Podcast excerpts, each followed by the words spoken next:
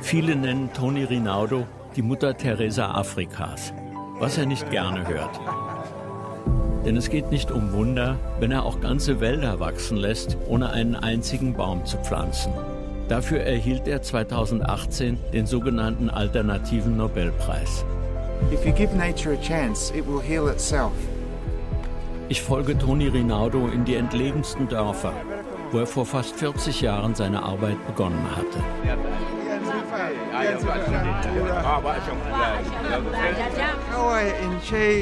Ambada Foundation. The picture that came to me was that of an underground forest, roots that survived for decades, just waiting to re-emerge into the light. So you're really kickstarting the whole ecosystem. Der Trailer zum Film Der Waldmacher. Dieser läuft derzeit in ausgewählten Programmkinos in Österreich. Zum Hintergrund. Toni Rinaudo verwandelt seit mehr als 30 Jahren wüstenähnliche Landschaften in Wälder und fruchtbares Ackerland. Rinaldo ist Mitarbeiter der Nichtregierungsorganisation World Vision.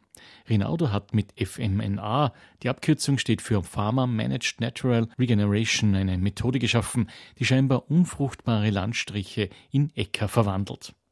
Was wie Magie klingt, lässt sich relativ einfach erklären. Während seiner Zeit im Nischer fielen dem Australier in der Wüste immer wieder kleine Büschel mit grünen Blättern auf. Er begann zu graben und entdeckte im Boden ein riesiges Wurzelwerk, wie er selbst sagt, er begann aus diesen Wurzeln neue Bäume zu ziehen.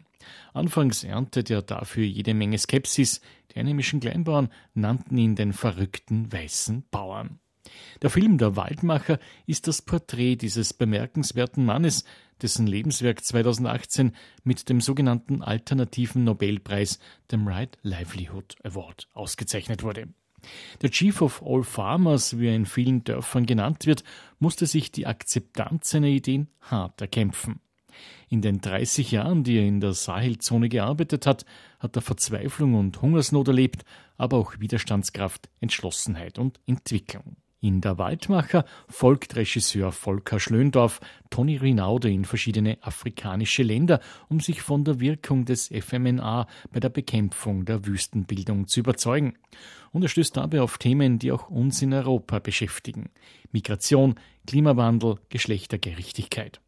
Um seinen Blick zu vervollständigen, hat der afrikanische Filmemacher eingeladen, mit ihm zusammenzuarbeiten und ihre Erfahrungen mit dem Leben auf dem Land und den lokalen Herausforderungen zu teilen. Regisseur Volker Schlöndorff weilte vor kurzem bei der Präsentation des Films in Wien. Er kommt in dieser Sendung noch ausführlich zu Wort zum Film, aber auch zu seiner jahrzehntelangen Tätigkeit als Filmemacher und Regisseur. Wer kennt nicht den Oscar-prämierten Film die Blechtrommel. Ja, mein Name ist Volker Schlöndorff. Ich äh, bin Filmemacher, wie man so sagt, äh, und zwar seit über 60 Jahren. Ich habe angefangen mit einem Spielfilm nach Robert Musil, Die Verwirrung des Zöglings Terles, wo ich 1965 hier nach Wien gekommen bin, weil ich gesucht und dann im Burgenland gedreht an einem Ort, den übrigens Werner Herzog mir empfohlen hat. Wir waren damals respektive 22 und 25 Jahre alt. Und seitdem habe ich ja 30 Spielfilme gemacht, auch ab und zu Regie geführt, mal hier im Theater, mal in der Oper. Aber eigentlich bin ich durchweg Spielfilmregisseur, mache sehr viele Literaturverfilmungen, äh, auch oft äh, je nach den Zeiten politisch engagierte Filme, wobei das ja auch äh, kein Widerspruch sein muss, Literatur und Politik, im Gegenteil.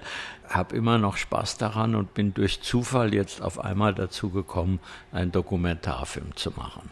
Volker Schlöndorff ist der zweite von drei Söhnen des Facharztes für Hals, Nasen, Ohren, Heilkunde Georg Schlöndorff. Seine Mutter kam 1944 bei einem Küchenbrand ums Leben. Seine beiden Brüder arbeiten später ebenso als Ärzte. Bei ihm kommt es anders. Also es ist so, ich wollte äh, eigentlich schon mit 14 oder 15 nicht direkt zum Film, aber irgendwie Künstler. Ich habe als Fotograf, Amateurfotograf angefangen und wollte nicht weiter aufs Gymnasium gehen, sondern wollte in einem Kopierwerk arbeiten und lernen, wie man Kameramann wird. Und da war mein Vater natürlich als Arzt und Akademiker und Bürgerlicher noch aus der Kaiserzeit stammender Mensch absolut dagegen. Äh, Film, das ist äh, Schutz und Schmund, ja, das ist, geht ja gar nicht. Schund. Äh, da gab es von der Schule aus die Gelegenheit, nach Frankreich zu gehen, in ein Internat für zwei Monate, um Französisch zu lernen. Und als ich, habe ich mich sofort freiwillig gemeldet und als ich ankam, war es ein Jesuiteninternat. Zu meinem großen Glück muss ich sagen, weil die Patres, die waren eben solche tollen Pädagogen und ich habe mich da so wohl gefühlt, obwohl ich kein Wort Französisch konnte, als ich ankam, dass ich nach Ablauf der zwei Monate überlegt habe, ob ich nicht da bleiben könnte und dort Abitur machen, statt zurück nach Wiesbaden zu gehen, in meine Heimat. Und es ist mir tatsächlich auch gelungen, den Vater zu überzeugen, dass er dem zustimmt. Und meine Jesuitenpatres haben mir bestätigt, dass ich das ohne weiteres schaffe. Ja, also dass ich jetzt schon so schnell Französisch gelernt habe, dass ich ohne weiteres in einem Jahr schon das erste Abi und in zwei Jahren das endgültige machen kann. Und durch diese Entscheidung, die irgendetwas in mir getroffen hat, äh, immerhin fern der Heimat, ja, 18 Zugstunden von zu Hause mit Umsteigen in Paris, das hat mein Leben natürlich vollkommen verändert. Wenn eine Sache mein Leben verändert hat, dann war das nicht der Oscar oder irgend sowas, sondern war das diese Entscheidung des 16- oder 17-Jährigen, plötzlich in einem anderen Land, in einer anderen Kultur zu bleiben. Denn ich bin ja dann nach dem französischen Abi auch in Frankreich geblieben, bin dann ganz schnell Gelegenheit gehabt, beim Film zu arbeiten, Regieassistent von großen Regisseuren zu werden, die mich dann ermutigt haben, für meinen ersten Film nach Deutschland zurückzugehen. Also der Einfluss von anderen Menschen auf mein Leben war sehr, sehr groß. Äh, und da kann ich nur sagen, habe ich immer unheimliches Glück gehabt, die richtigen Leute zu treffen. Die Blechtrommel ist die Verfilmung des gleichnamigen Romans von Günter Grass durch Volker Schlöndorff aus dem Jahr 1979. Es ist der erste von deutschen Filmen, die als bester fremdsprachiger Film mit einem Oscar ausgezeichnet werden. Das war das Hauptglück. Äh, denn der Film, äh, wenn der heute noch Bestand hat, dann liegt es sicher auch an dem Roman äh, von Günter Grass und an meiner Arbeit. Aber in meinen Augen liegt es hauptsächlich an der Präsenz von diesem jungen David Bennett, damals elf Jahre alt, der eine solche phänomenale Ausstrahlung hatte und so wirklich kongenial diese Rolle spielen konnte. Also ihm ist das zu verdanken. Ich selbst wollte das, den Roman gar nicht verfilmen, das lag mir gar nicht. Ich lag vielmehr im Schriftsteller wie, wie Musil oder Proust, also sagen wir mal die stilleren nicht die lauten Trommler äh, wie der Günter Grass. Aber das ist vielleicht eine Fehleinschätzung. Mein Produzent, der gleiche, der übrigens äh, die Verwirrung des Zöglings Thales, also den jungen Thales mit mir produziert hat, der kam immer wieder, du musst die Blechtrommel machen. Und ich wollte und wollte nicht und er hat nicht nachgelassen und wie das so ist. Ich habe gedacht, ich kann das nicht, das ist überhaupt nicht mein Universum und diese grotesken Übertreibungen und äh, das bin ich nicht. Und wie es sich dann herausgestellt hat, manchmal kennen die anderen einen besser, als man sich selbst kennt. Er hatte recht.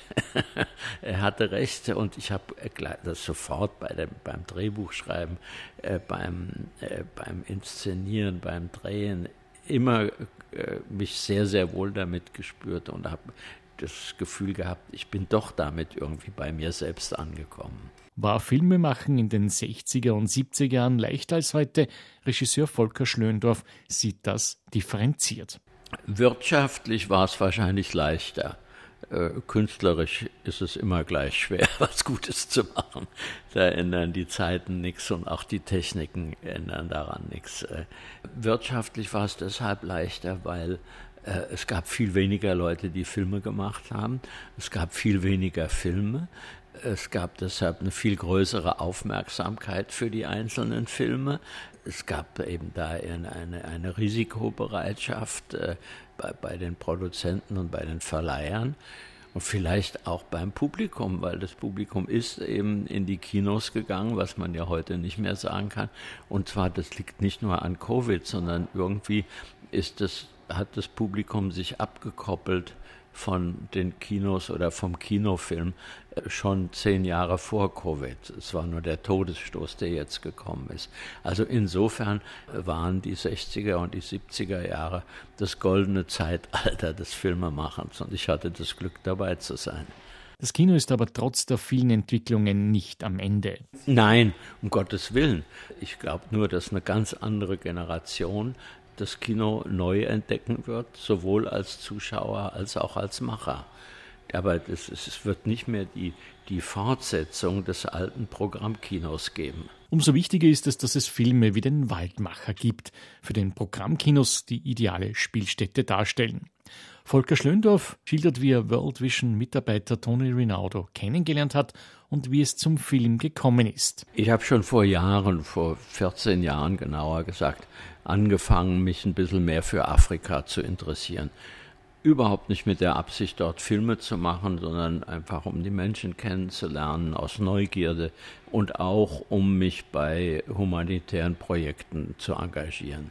Durch eines dieser Projekte bei World Vision bin ich auf Toni Rinaldo gestoßen oder umgekehrt, er kam aus Stockholm zurück, wo er gerade den alternativen Nobelpreis bekommen hatte. Es war vor genau drei Jahren und hielt einen Vortrag bei der Durchreise in Berlin. Und da haben die mich dazu eingeladen. Es war ein kleiner Kreis. Und ich war völlig fasziniert von seiner der Ausstrahlung, seiner Persönlichkeit, ja, sein, ein heiterer Philosoph, unglaublich bescheiden dabei.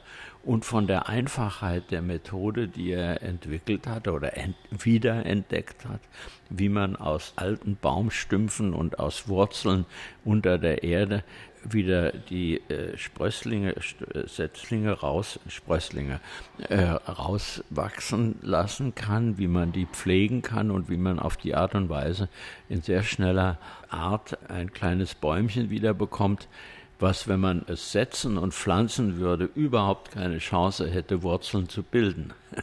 Vor allen Dingen eben in trockenen Gebieten. Und äh, äh, das hat mich verblüfft und ich bin das danach zu ihm hingegangen und habe gesagt, aber wenn, wenn das so einfach ist ja, und so überzeugend, wie Sie das hier darstellen, zwar ohne Bilder, ohne PowerPoint, ohne alles, ja, dann müssen Sie ja doch Tausende von Jüngern haben, die jetzt auf der ganzen Welt das durchsetzen. Und dann sagte er, ja, müsste eigentlich, aber meistens bin ich alleine. Und dann so, so frech rausgesagt, ja, das muss sich ändern, soll ich einen Film über Sie machen? Und dachte, naja, in zwei, drei Monaten kann man da vielleicht doch was machen, vielleicht hilft es. Jedenfalls hat er sofort eingeschlagen in die ausgestreckte Hand und sechs Wochen später haben wir uns in Bamako in Mali wieder getroffen. Und ich habe sofort angefangen äh, zu filmen. Dank der Methode, die Toni Rinaudo anwendet, sprießen wieder Bäume und Sträucher. Wie funktioniert das? Die noch vorhandenen unterirdischen Wurzeln gerodeter Bäume treiben durch Bewässerung aus. Die Schößlinge werden dann gezielt beschnitten und geschützt, zum Beispiel vor Feuer oder auch Weidevieh, damit sie zu kräftigen neuen Bäumen heranwachsen können. Das Laub der Bäume beschattet dann die Böden. Wurzeln halten die Feuchtigkeit in der Erde und Laub und Früchte sorgen für das Entstehen von neuem Humus. Außerdem schützen Wurzeln vor Bodenerosion und überschüssige Äste können als Brenn- oder Bauholz genutzt werden. So können ganze Regionen wieder begrünt werden. Der Waldmacher, der Dokumentarfilm, den Volker Schlöndorff gedreht hat, bildet die Methode von Toni Rinaudo ausführlich ab. Wie entstand eigentlich Schlöndorffs Interesse für den afrikanischen Kontinent? Man hört immer nur von Katastrophen und Hungersnöten und Bürgerkriegen. Und ich hatte das Glück, ein anderes Afrika kennenzulernen in den letzten 14 Jahren. Ich bin durch, kann man beinahe sagen, Zufall hingekommen. Politiker bei Staatsbesuchen nehmen gerne irgendeinen so Paradiesvogel mit in der Delegation ja, von Wirtschaftsleuten und anderen. Und so bin ich durch unseren damaligen Bundespräsident Köhler nach Uganda und nach Ruanda gekommen. Dann bin ich über eine Initiative des Landes äh, Rheinland-Pfalz, die so ein Partnerland in Afrika haben, wiedergekommen. Und jedes Mal habe ich entdeckt, es gibt hier ein ganz anderes Leben. Also erstens mal gibt es glückliche Afrikaner, Menschen in Afrika, sagen wir mal, in diesem immensen Kontinent, 56 Länder. Äh, es gibt nicht nur diese Metropolen, die aus dem Boden schießen und dann die inzwischen den äh, Slumgürtel haben, sondern es gibt eben auch, es gibt Natur, es gibt Landwirtschaft, es gibt äh, Menschen, die auf eine beinahe archaische Art und Weise noch leben und solche auch, die dabei glücklich sind. Ja, es ist nicht überall immer Hungersnot und es gibt Entwicklungen. Äh, und dieses positivere Bild von Afrika, das war mir klar. Das möchte ich weitertreiben. Und da ist die Gelegenheit, jetzt hier mit Toni Rinaldo zu arbeiten, hat sich als unglaublich fruchtbar erwiesen, weil er auch dieses positive Bild hat. Dadurch konnten wir endlich mal was anderes äh, aus Afrika berichten. Wir konnten, sagen wir mal, eine Erfolgsgeschichte berichten. Wir konnten eine Geschichte berichten, die Hoffnung macht, äh, weil seine Methode macht den Menschen vor Ort Hoffnung. Er sagte immer, meine, meine Hauptaufgabe ist nicht die Restaurierung der Böden, sondern ist die Restaurierung der Menschen dass sie wieder eine Zukunft sehen, dass sie ein Selbstvertrauen bekommen, dass sie nicht nur am Tropf der Entwicklungshilfe hängen und, und mehr entweder ent, entmündigt sind, sondern dass sie selbst ihre Situation ändern können mit ganz einfachen Methoden und Mitteln. Ja, Sie sehen, da komme ich sogar ins Schwärmen und Predigen selbst. Also der Film ist positiv, weil es für mich eine positive Erfahrung war, diesen Film zu machen. Und das ist also auch eine, eine sehr emotionale Sache. Das ist überhaupt kein trockener Landwirtschaftsfilm, sondern das ist ein Film über Menschen, die in der Landwirtschaft äh, sich durchschlagen und schlussendlich auch Erfolge haben. Selbst im trockenen Boden, der wie Wüste erscheint, befinden sich oft alte, aber noch aktive Wurzeln. Mit einer besonderen Aufforstungsmethode können diese wieder zu Bäumen heranwachsen. Und da, wo Bäume sind, kommen auch Wasser und fruchtbare Erde zurück. So können tatsächlich aus Wüsten wieder Wälder werden. Unter worldvision.at finden sich die Hinweise zu Toni Rinaudo und wie Sie helfen können.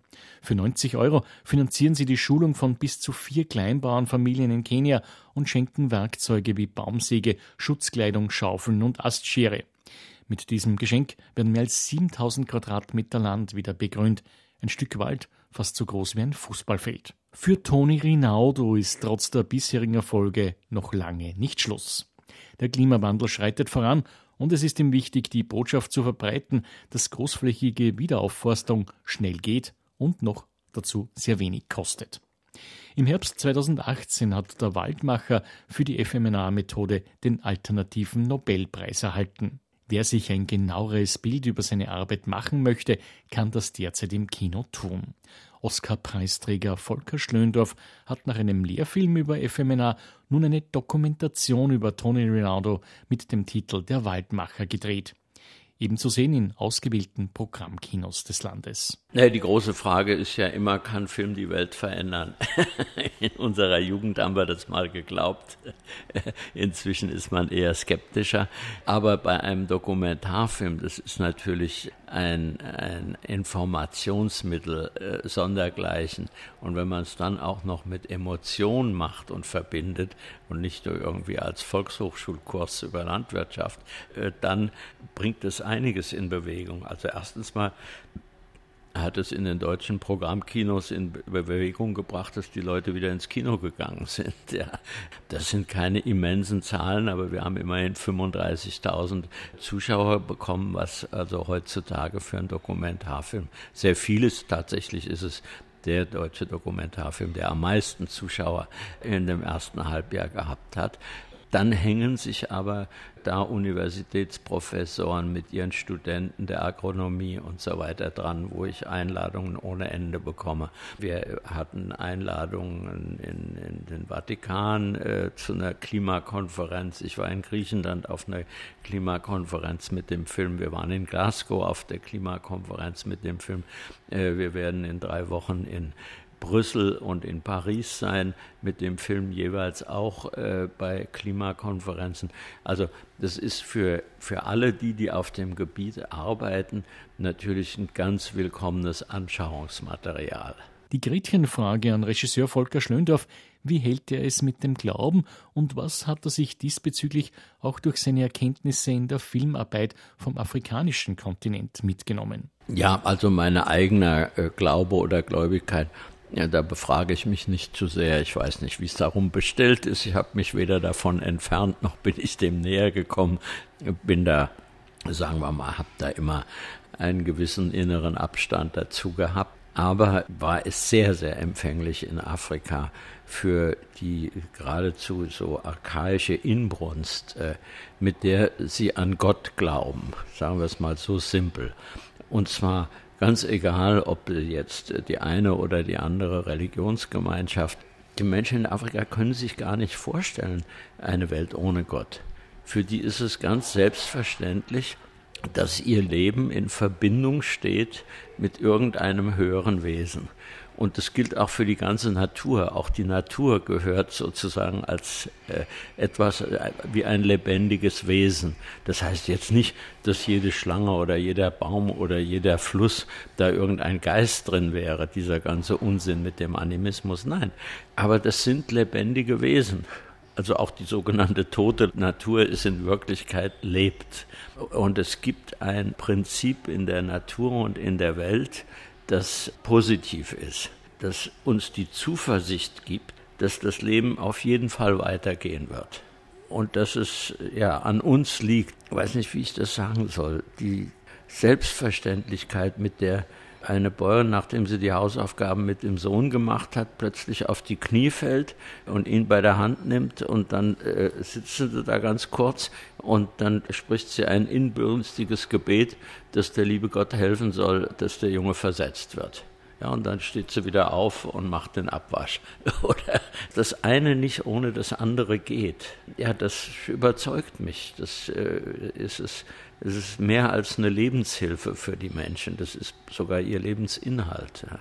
Na, man nimmt schon mit, erstens mal, hoffe ich doch, Dankbarkeit dafür, wie gut es uns geht in Europa und aber auch eine Bescheidenheit, wie man damit umgehen muss. Also der Toni Rinaldo zum Beispiel, der kocht, der hat einen Tauchsieder und jeden Abend im Hotel, Gasthaus oder wo wir unter sind, wenn es Strom gibt, dann steckt er den da ein und kocht sich das Wasser für den nächsten Tag ab und das bringt er dann einfach in der Flasche mit nur um nicht eine Plastikflasche zu bemühen oder Wasser aus was vorher äh, aus Frankreich zu importieren, ja, wenn es das vor Ort gibt. Und wenn wir auf die Art und Weise mit unseren Ressourcen umgehen würden, oder mal angenommen, wir würden gar keinen oder nur noch zehn Prozent Fleisch essen, von dem, was wir jetzt essen, ja, da wäre der Planet schon gerettet.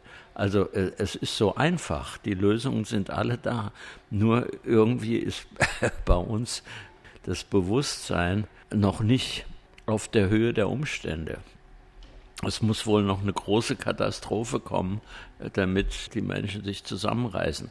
Aber dann werden sie es tun, da bin ich wiederum zuversichtlich. Es ist bemerkenswert, wie agil der 83-jährige Volker Schlöndorff heute ist.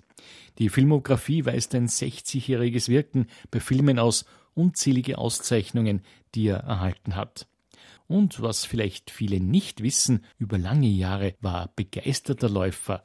Darüber spricht er abschließend. Ja, zum Laufsport bin ich auch durch Zufall gekommen. Wie das immer so sind, ist Begegnungen im Leben. Da war ich 60 und ähm, habe eine Gruppe von Läufern kennengelernt bei einer Eröffnung von einem Gebäude. Und die haben gesagt, dass sie Marathonläufer sind. Das gibt's doch gar nicht. Das sieht ja aus wie normale Menschen. Und dann haben die gesagt, ja, komm doch mal zum Training. Und äh, bin ich hingefahren und habe gemerkt, war schon immer etwas Läufer, aber so Jogging 20 Minuten, ja, um die Speckfalten loszuwerden. Und dann habe ich da Freude dran bekommen und habe gemerkt, es äh, ist tatsächlich nichts, es ist nichts über, beim ersten Marathon habe ich gelitten, beim zweiten weniger, aber das lag nur daran, dass ich vorher nicht genug trainiert hatte. Ab dem dritten, vierten hatte ich genug immer vorher trainiert und dann hat es nur noch Spaß gemacht und naja, dann habe ich das 15 Jahre lang durchgehalten, jedes Jahr mindestens einen, damit nicht der Jojo-Effekt eintritt. Und jetzt äh, mache ich kurze Waldläufe für mich alleine. Äh. Aber pathetisch ausgedrückt würde ich sagen, Marathon hat mein Leben gerettet. Nicht, dass ich etwa krank gewesen wäre, aber ich wäre heute äh, nicht so gut in Form mit 83, äh, ohne Probleme, ohne alles, wenn ich nicht diese 15 Jahre lang intensiv gelaufen wäre. Ja. Und das äh, hat auch äh, nicht nur den Körper, sondern tatsächlich auch einen mentalen Effekt gehabt. Also ich bin einfach ein zufriedener Mensch geworden dadurch.